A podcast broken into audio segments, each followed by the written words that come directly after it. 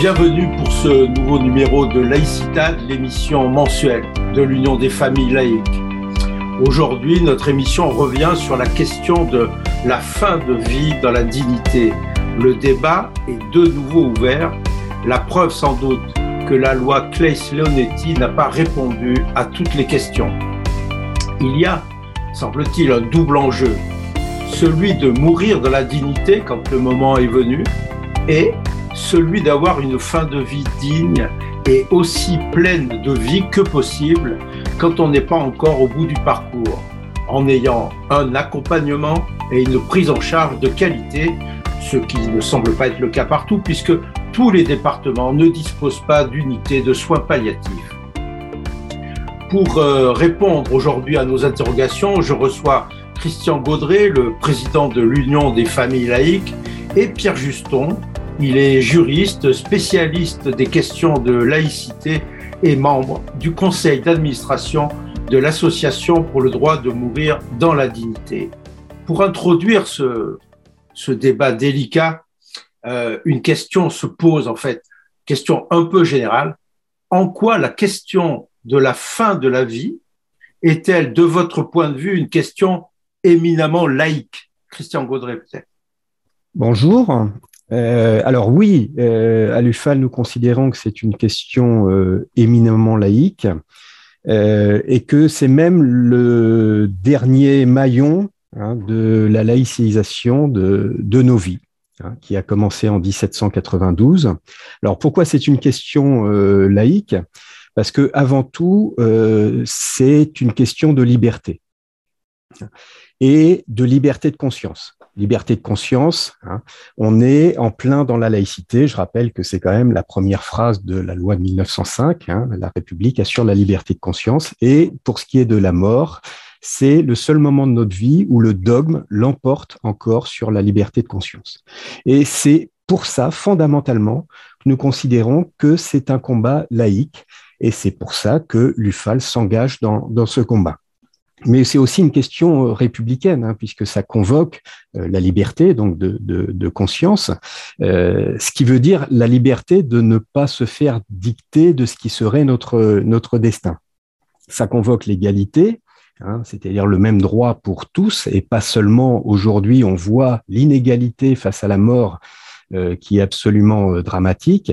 Et ceux qui sont frontaliers ou qui ont les moyens de, de partir à l'étranger pour bénéficier d'une euthanasie ou du suicide assisté, euh, il y a une profonde inégalité et ça convoque évidemment la, fraternité en permettant l'exercice d'une liberté, quoi de plus, quoi de plus fraternel.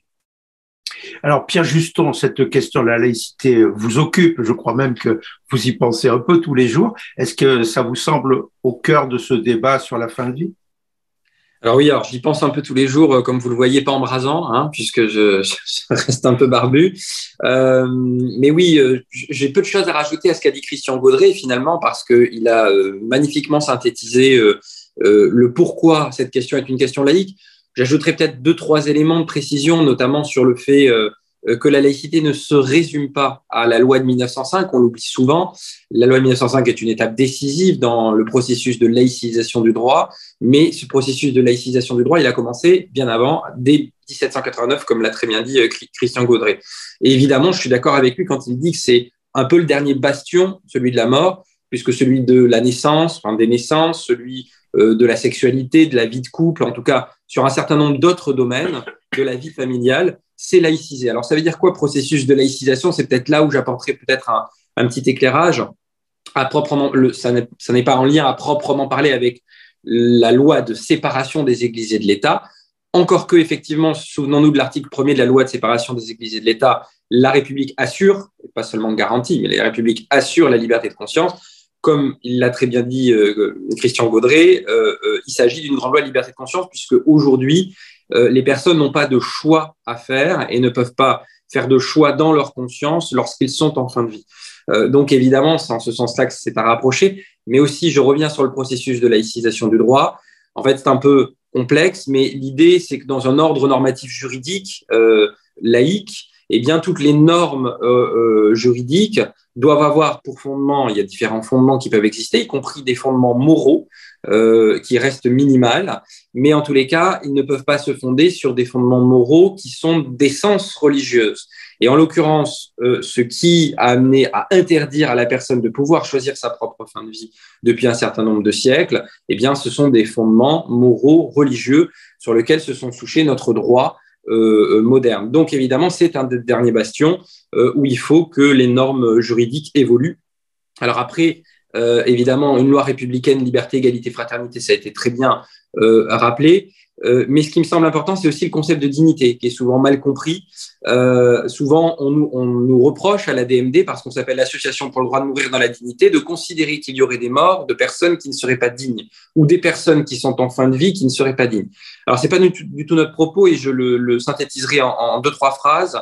Le concept de dignité, c'est un concept très compliqué en droit par ailleurs mais il faut bien l'envisager dans sa globalité. Et le concept de dignité, il a deux facettes. C'est un concept Janus, c'est-à-dire qu'il a une facette libérale. Alors libérale, pas au sens économique, on ne va pas rentrer dans un, débat, euh, mais libérale au sens philosophique et politique du terme. C'est-à-dire que c'est à la personne elle-même de définir ce qui va être digne ou pas pour elle-même. Et d'une personne à l'autre, dans une société pluraliste et libérale, eh bien, tout le monde ne va pas mettre le même critère de ce qui est digne ou de ce qui n'est pas digne pour soi-même. Et puis après, il y a la dignité objective, qui est pas du tout libéral, mais qui va empêcher les personnes de faire totalement ce qu'elles veulent. C'est pour ça que je parle de libéralisme et non pas de libertarisme euh, euh, d'une certaine manière, mais on pourra avoir ce débat-là. C'est-à-dire qu'il y a quand même des limites, effectivement, qui sont posées, et ces limites, bien dans le cadre d'une loi sur la fin de vie, ce seront des limites d'accès à ce droit-là. C'est-à-dire que, par exemple, dans les fantasmes qu'on voit souvent surgir sur cette question-là, un jeune homme de 25 ans qui aurait un chagrin d'amour et qui voudrait bénéficier d'un suicide assisté ne pourra pas en bénéficier au nom de quoi bah, D'un principe moral minimal, effectivement, qui vient à considérer que objectivement, la dignité objective, eh bien, c'est que c'est lorsqu'on a une maladie incurable, entre guillemets, qu'on est au bout de sa vie et qu'on a de grandes souffrances, qu'on pourra être euh, éligible à un tel droit. Et donc là, on voit la dialectique qu'il y a entre les deux dignités, subjectives et objectives. Alors, on le comprend bien à vous écouter, la liberté est au centre des interrogations sur la condition de notre fin de vie. La loi autorise, depuis Claes Leonetti, elle autorise la sédation profonde, d'accord, et les directives anticipées, et elle les a rendues opposables, même si le Conseil constitutionnel, semble-t-il, a réduit la portée universelle de, de, cela.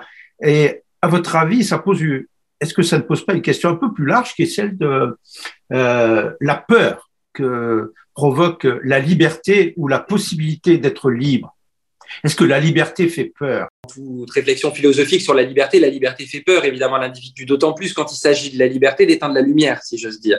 Donc la liberté d'annihiler sa propre liberté parce qu'on sait que après la mort, en tout cas à partir de la mort, euh, la liberté terrestre n'existe plus, qu'on soit croyant ou pas croyant, peu importe, c'est peut-être autre chose qui se passe après si on est croyant, mais il s'agit bien d'annihiler à un moment donné consciemment sa propre liberté quand euh, on décide d'éteindre la lumière, parce qu'on souffre trop et parce que justement on estime, et c'est peut-être là que ça n'est pas paradoxal, que sa propre liberté terrestre est entravée et donc qu'elle est euh, suffisamment entravée pour pouvoir l'annihiler totalement parce qu'on est proche de la mort et qu'on sait qu'on va mourir. À, l'inverse, à, l'inverse savoir qu'on va qu'on a la possibilité d'exercer cette liberté est quelque chose qui peut rassurer. Ah, précisément, c'est très important de le dire. Vraiment, j'ajoute un point, je suis désolé, je suis un peu euh, verbeux, mais c'est un point très important. C'est ce qu'on appelle le phénomène de porte de sortie. Beaucoup de gens renoncent. Hein. Moi, j'en ai accompagné des militants de la DMD chevronnés qui étaient militants depuis 30 ans et qui, bah, devant euh, ce fait-là, avaient une pulsion de vie d'une certaine manière et ont rebroussé chemin. Et c'est tout à fait normal et c'est très bien. Et puis d'autres, au contraire, n'ont pas du tout rebroussé chemin. Et puis des gens qu'on n'attendait pas, ils sont allés jusqu'au bout. Donc encore une fois, c'est la liberté des choix de chacun qui peut évoluer jusqu'au dernier moment. Euh, Christian Gaudret, un débat sémantique a agité les médias ces dernières semaines, celui autour du mot euthanasie. L'euthanasie, pardon, serait un acte qui nous serait imposé, un acte extérieur à nous-mêmes, alors que le suicide assisté respecterait ce que nous sommes. Euh, quelle est la position de votre organisation sur ce point précis, l'euthanasie? Alors, bon, moi, c'est un débat, c'est une question que je suis depuis, depuis très longtemps et c'est assez. Euh, euh, étonnant de voir par rapport aux mots les évolutions qu'il y a eu. Hein. je me souviens à une époque, euh, c'est le suicide qui faisait peur, le suicide assisté faisait beaucoup plus, était beaucoup plus repoussoir que le mot euthanasie. Aujourd'hui, il, y a, eu tout un, tout un glissement, effectivement, il y a tout un débat sur ce mot euthanasie. Il y a, d'ailleurs euh, le gouvernement euh, qui, planche pour euh, refaire le lexique hein, et, repréciser, et repréciser les mots. Ça devrait, ça devrait sortir bientôt. Alors, euthanasie, ça veut dire la bonne mort. Euh, moi, c'est pas un mot qui me révulse. Euh, euthanasie, c'est une assistance médicale au suicide, rien de plus. Euh, donc oui, euh, on parle d'aide active à mourir, hein, soit par le suicide assisté, soit par l'euthanasie. Après, on peut mettre, on peut appeler les choses d'une façon ou de l'autre. Parlons d'assistance médicale au suicide éventuellement mais ça, ça revient à l'euthanasie. Je vois pas, je vois pas pourquoi il y a, il y a débat là-dessus euh, aujourd'hui. Euh, moi, j'ai écouté l'intervention d'André Compte-Sonville euh, lors de la convention, la troisième session de la convention euh, citoyenne. Hein. il a fait un, une très bonne intervention. D'ailleurs, sur la dignité, hein, il, côté un petit peu de, en touche en disant que c'était avant tout une loi de, de, de liberté hein, et que le concept de dignité était tellement piégeux qu'il fallait peut-être euh, le laisser de, de côté, euh, tout en tout en affirmant son soutien à, à la DMD. Euh, et lui parlait euh, au même titre que on a l'interruption volontaire de grossesse, l'interruption volontaire de vie, hein, qui est là encore un concept qui peut qui peut être intéressant. Pierre Juston, alors sur ce mot, le, mot, le sens du mot. Le sens du mot euthanasie. bah, effectivement, je suis d'accord avec ce qu'a dit Christian Gaudré. Les, mots ont évolué et on attend avec impatience les travaux, enfin les résultats des travaux de la commission au Sénat qui a été chargée effectivement de mettre un peu euh, de l'ordre euh, dans ces différents mots. Le mot euthanasie, ça veut dire étymologiquement effectivement belle mort. Euh, pour autant, la, différence, elle est plutôt technique entre la question de l'euthanasie et du suicide assisté des personnes. C'est-à-dire que peu importe les conditions qu'on met, ça va être plus ou moins les mêmes pour le suicide assisté ou l'euthanasie, c'est-à-dire des personnes en fin de vie avec des souffrances, en tout cas par rapport à ce que nous nous proposons à la DMD. L'euthanasie, la seule différence, c'est que l'euthanasie, c'est quand la personne n'est plus en capacité elle-même, en tout cas la plupart du temps, de, euh, euh, de pouvoir partir, c'est-à-dire de pouvoir appuyer sur une clé à molette, euh, pas, pas, sur une clé à molette, pardon, sur un, une, une, enfin, une piqûre, Qui un piston, voilà, c'est ça, chercher le, le, terme, ou de, ou de pouvoir boire un verre avec ce que certains, des fois, adhérents appellent la potion, enfin, un verre avec évidemment un produit qui va leur permettre de partir tranquillement. Euh, ça, c'est un suicide assisté parce que là, on assiste la personne en lui donnant le produit une fois que toutes les conditions sont respectées et c'est elle-même qui va faire le geste. L'euthanasie, c'est effectivement un tiers, un soignant, qui va faire le geste, mais il le fait parce que la personne n'est plus en capacité de le faire, donc ça ne lui est pas imposé, et c'est parce que cette personne-là a néanmoins, obligatoirement, dans le cas d'une euthanasie, rédigé ses directives, anticipées, euh, de manière à dire que si elle se retrouvait dans un cas où elle n'est plus en capacité de, faire ce geste-là, bien quelqu'un puisse lui faire. Et puis après, il y a, je, termine là-dessus, dans les, pays qui ont légalisé, il y a la possibilité aussi de bénéficier d'une euthanasie alors qu'on est en capacité de faire le geste, ou des personnes préfèrent que ce soit quelqu'un d'autre qui le fasse, alors qu'elles sont en capacité de boire le verre d'eau ou d'actionner le mécanisme qui va leur permettre de partir, parce que pour elles, c'est plus important que ce soit un soignant qui le fasse. Voilà. Mais la différence entre les deux, elle est essentiellement dans ce que j'ai dit euh, au départ, donc d'ordre technique. Christian euh, Gaudré, tout à l'heure, vous évoquiez le cadre républicain dans lequel se déroulait ce, ce débat, la question de la liberté. Et donc, euh, maintenant, on l'a compris à travers les, pardon, à travers les propos de, de Pierre Juston, la question de l'égalité. Puisque aujourd'hui, leur situation est, est souvent très médiatisée. Certains ont la possibilité de se rendre en Suisse ou en Belgique pour euh, mettre fin à leur jour, et d'autres, en France même, obtiennent de façon cachée cette, euh, cette assistance. Il semblerait que les études diraient qu'environ 4000 euh, décès s'opèrent dans ce, dans ce cadre-là. Alors, pourquoi ne pas donner cette possibilité à tous au nom de l'égalité Christian Baudéry alors déjà, moi, je tiens à dire que la première des inégalités concerne l'accès aux soins palliatifs et à l'accompagnement en fin de vie. Et ça, je crois que là-dessus, on va être, on va être d'accord avec, avec Pierre Juston. et il faut le signaler en premier. C'est aujourd'hui la première des inégalités, euh, inégalité territoriale, inégalité sociale, euh, qui concerne l'accès aux soins, aux soins palliatifs. Le retard de la France est absolument dramatique sur ce point-là. Et euh, ce qui pourrit éternellement ce débat, c'est l'opposition hein, entre l'aide active à mourir et les soins palliatifs. Donc, nous affirmons que la première des inégalités est l'accès aujourd'hui aux soins palliatifs et à l'accompagnement de, la fin de vie. Au-delà de ça, effectivement, euh, en ce qui concerne l'aide active à mourir, on sait que c'est pratiqué euh, de façon euh, non dite hein, par de, nombreux médecins. Certains d'entre eux avaient signé il y a quelques années une tribune pour dire nous avons pratiqué des, euthanasies, avaient eu le, courage de, de, le faire. Et aujourd'hui, il y a malheureusement la possibilité pour certains, en fonction de conditions financières, d'aller à l'étranger, possibilité qui n'est pas offerte à tous et qui crée, là encore, des inégalités euh, flagrantes par rapport à la mort et à la fin de vie. Pierre Juston, l'égalité dans, cette question euh, délicate, est-ce que ce n'est pas le moment où justement nous devrions être égaux? Alors oui, alors il y, a, deux choses. déjà, je suis en tout point d'accord avec ce que vient de dire euh, Christian Gaudré, et on le rappelle suffisamment à la DMD, il faut cesser d'opposer la question des soins palliatifs et d'un financement courageux des soins palliatifs, ce qui n'a jamais été fait pour l'instant en France, un vrai plan courageux de financement des soins palliatifs, et la question de l'aide active à mourir. Les deux sont tout à fait complémentaires. D'ailleurs, un exemple euh, pour preuve en Belgique, où ils ont 20 ans d'avance sur la question, 50% des personnes qui vont dans une aide active à mourir ont au préalable sont passées par un parcours de soins palliatifs. Donc ça n'est pas du tout opposable. Simplement, c'est des personnes, des choix qui évoluent. On en a parlé tout à l'heure. À un moment donné, quelqu'un peut décider de dire bon ben je suis allé dans un parcours de soins palliatifs, ça s'est bien passé, mais là j'en ai vraiment marre, j'ai envie d'avoir une aide active à mourir ou pas du tout peu importe. Mais ce qui est sûr, c'est qu'il y a une inégalité aujourd'hui en France, sociale, territoriale, à tout point de vue, sur l'accès aux soins palliatifs. Il y a des départements, moi j'habite en Occitanie, en Haute-Garonne, à Toulouse, il y a des départements en Occitanie où il y a aucune unité de soins palliatifs. Et il y a un certain nombre d'autres départements. De la même manière, inégalité territoriale, parce qu'il y a des gens qui, quand ils habitent dans les Ardennes, par exemple, euh, eh bien, lorsqu'ils vont passer la frontière pour aller en Belgique, pour bénéficier d'un suicide assisté ou d'une qui va mourir ou d'une euthanasie. Donc, euh, ces personnes-là,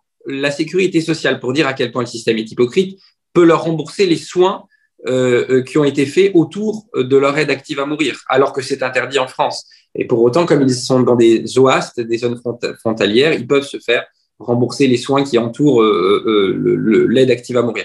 Donc, euh, inégalité évidemment, comme l'a dit Christian Gaudré, parce que les personnes qui vont en Suisse, en l'occurrence, où il n'y a pas de loi, donc c'est pas le modèle suisse hein, sur lequel nous on, souhaite aller, euh, euh, eh bien ça coûte plus de 10 000 euros pour des personnes. Et donc ce sont des personnes qui ont suffisamment d'argent pour pouvoir aller mourir dans un pays qui n'est pas le leur. Et donc là, il y a aussi une problématique de patriotisme, on peut l'entendre aussi, de gens qui ont envie ou d'affectifs de gens qui ont envie de mourir dans leur pays et pas d'aller mourir dans un autre pays également.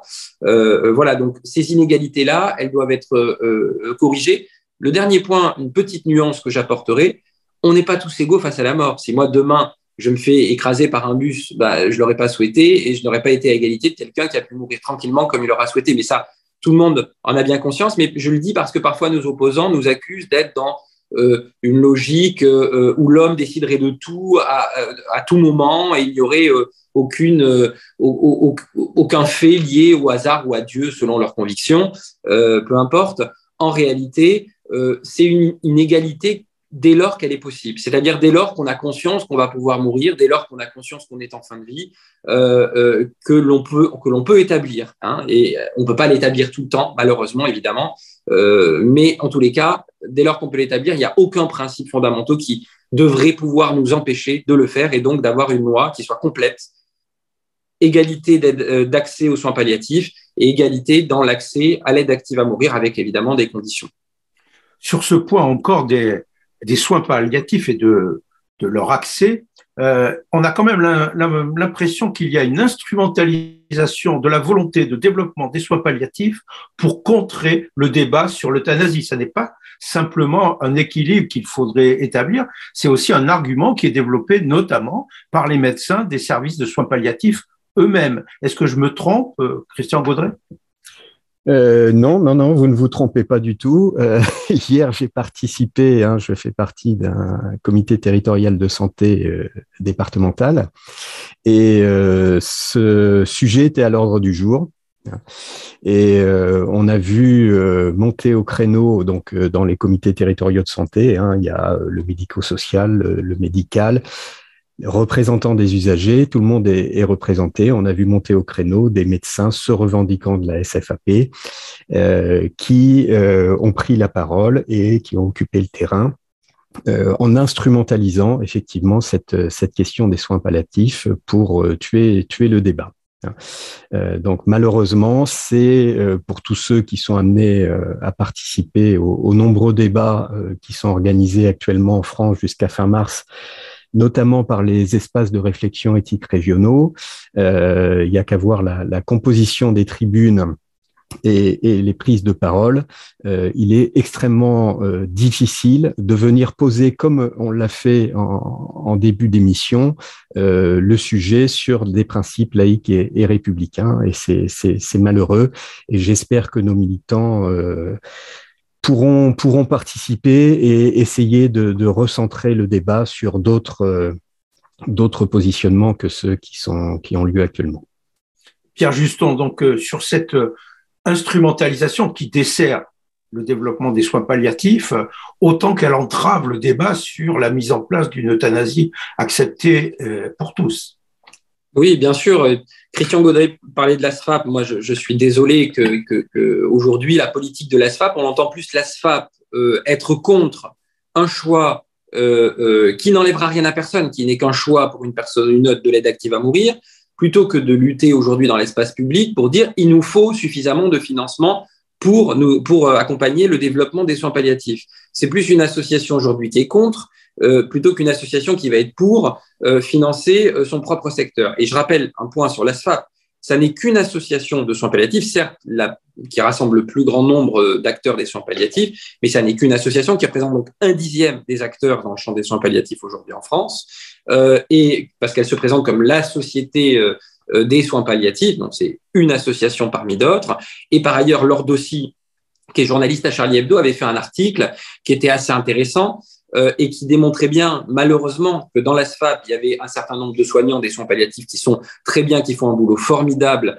et qui ne sont pas complètement embrigadés euh, euh, sur cette question-là et complètement fermés. Mais il y a un certain nombre d'acteurs des soins palliatifs qui, malheureusement, sont issus d'un catholicisme intégriste, et je le dis effectivement comme je le pense parce que c'est une réalité factuelle sur le terrain, qui sont aujourd'hui l'essentiel des troubles qu'on voit dans les marches pour la vie, y compris contre l'IVG, y compris contre un certain nombre euh, d'autres d'autres sujets de sociétaux, contre le mariage pour tous, etc. Dès lors qu'il y a une loi de choix, eux veulent imposer leur propre dogme et leur propre manière de voir. Et on retrouve malheureusement dans beaucoup de sociétés éthiques, en tout cas dans beaucoup de comités qui se présentent comme des comités éthiques tout à fait neutres et scientifiques, un certain nombre de personnes qui sont en réalité des associations faunées ou des personnes très engagées, et c'est leur droit le, plus fondamental, mais des personnes très engagées dans des convictions religieuses euh, et dans des, des, groupes religieux qui sont plutôt à classer dans les groupes religieux intégristes euh, au, au niveau du catholicisme. Et c'est tout à fait dommage. L'Alliance Vita en est un exemple typique, même si c'est très connu euh, d'où vient l'Alliance Vita, etc. Mais vous avez d'autres sociétés qui se présentent comme des sociétés éthiques, intellectuelles. En réalité, derrière se cachent des faunées d'associations euh, catholiques intégristes. Alors, votre, votre développement là nous permet d'élargir un peu notre, notre focale. Dans notre pays, donc le débat sur la fin de vie est à nouveau ouvert ou bien ce débat n'a jamais été totalement clos, on ne sait pas trop. Est-ce que cela ne montrerait-il pas notre difficulté en général à nous mettre d'accord alors que de nombreux pays euh, y sont parvenus sans que c'est mis des millions de personnes dans la rue? Alors déjà, ce qu'il faut dire, aujourd'hui, les, les, seuls qui sont descendus dans la rue, c'était euh, le week-end dernier à Paris, effectivement, la marche pour la vie, comme l'a dit. Et, et contre l'IVG Pierre Juston, contre l'IVG et contre l'euthanasie. Hein. C'est-à-dire que nous, nous ne serions pas capables de descendre dans la rue pour défendre cette loi de liberté alors, je sais, et, je pense qu'il faut le dire à nos auditeurs, hein, qu'il y a des, initiatives en cours hein, euh, pour euh, essayer de constituer un fonds progressiste sur, euh, sur cette question. je peux citer aussi l'initiative, la collaboration entre l'UFAL et le comité Laïcité République pour inciter et, et nourrir ces militants euh, avec euh, un argumentaire laïque et républicain, à participer et à organiser hein, des, des, initiatives sur, euh, sur ce sujet. Donc nous nous prenons part euh, au débat et euh, de façon de façon extrêmement active et j'espère que euh, des initiatives sortiront prochainement hein, parce qu'il va falloir aussi ne, ne, pas tarder. je sais qu'il y a eu une réunion le, le, 16 janvier avec la participation d'un grand groupe mutualiste et de, de l'ADMD à laquelle a participé l'UFAL et, et le CLR euh, nous, nous, attendons beaucoup de ces initiatives pour que vraiment on ait, on ait un débat euh, qui ne laisse pas la place euh, aux catholiques intégristes, comme l'a rappelé Pierre Juston. Aux catholiques intégristes et peut-être à d'autres, parce que souvent ceux qui s'expriment dans ce, dans ce débat, ce sont les représentants des, des grandes religions qui ont un avis plutôt unanime sur cette question, Pierre Juston. Oui, tout à fait. Alors, sur ce point-là, on sera sans doute d'accord et sur la même ligne avec l'UFAL. Je ne suis pas particulièrement connu sur mes travaux sur la laïcité pour avoir une laïcité à géométrie variable et je suis plutôt euh, dans la dénonciation euh, de, tous les intégrismes, euh, sans difficulté en tout cas concernant l'intégrisme musulman pour le citer, qui existe et qui nous fait du mal particulièrement dans notre pays depuis quelques années pour, diverses raisons que je n'ai pas le temps d'expliquer ici.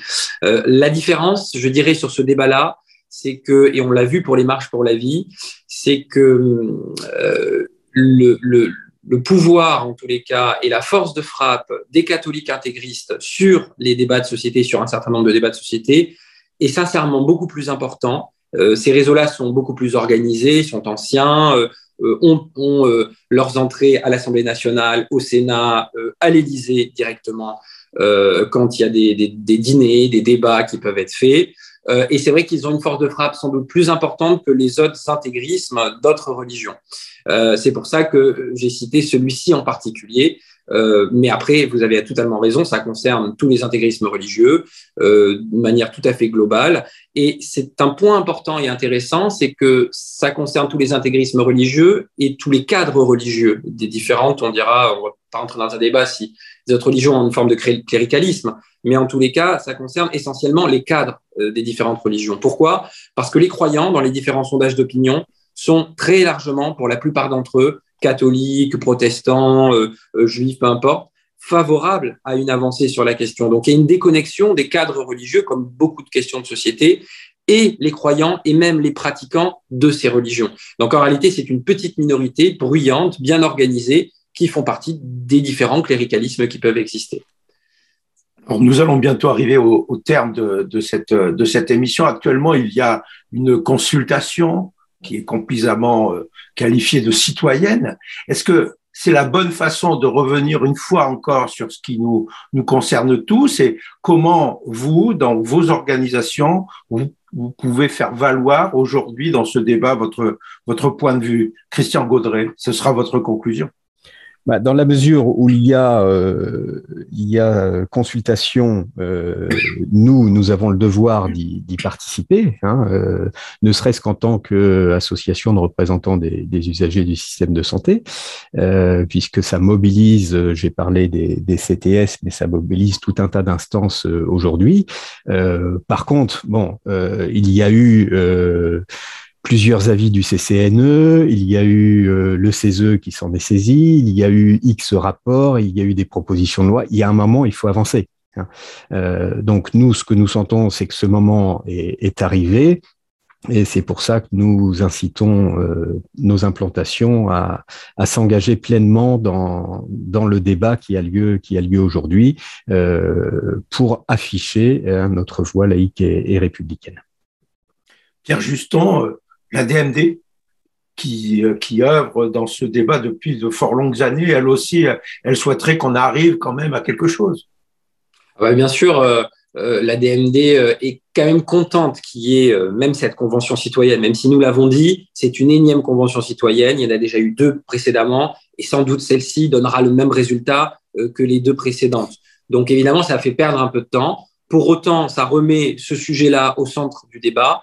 Et nous, ce qu'on attend, c'est qu'évidemment, ça arrive au Parlement euh, et que les, députés, les sénateurs, en tout cas tous les parlementaires s'en saisissent et qu'une loi soit évidemment votée. Je voudrais vraiment simplement, euh, pour finir et conclure, remercier l'UFAL euh, qui est à nos côtés, avec qui nous partageons en tout cas cette vision-là. Et peut-être un point de précision sur la question de la laïcité c'est un des rares sujets sur lesquels, à mon avis, les laïcs, euh, euh, et j'en fais partie, qui peuvent s'empoigner sur des débats parfois. Je pense à d'autres associations avec lesquelles on peut avoir des désaccords, souvent euh, Ligue de l'enseignement, Libre Pensée, et puis de l'autre côté, je dirais peut-être l'UFAL, le CLR, et puis je pourrais en citer d'autres, évidemment. Chacune avec son identité et ses spécificités.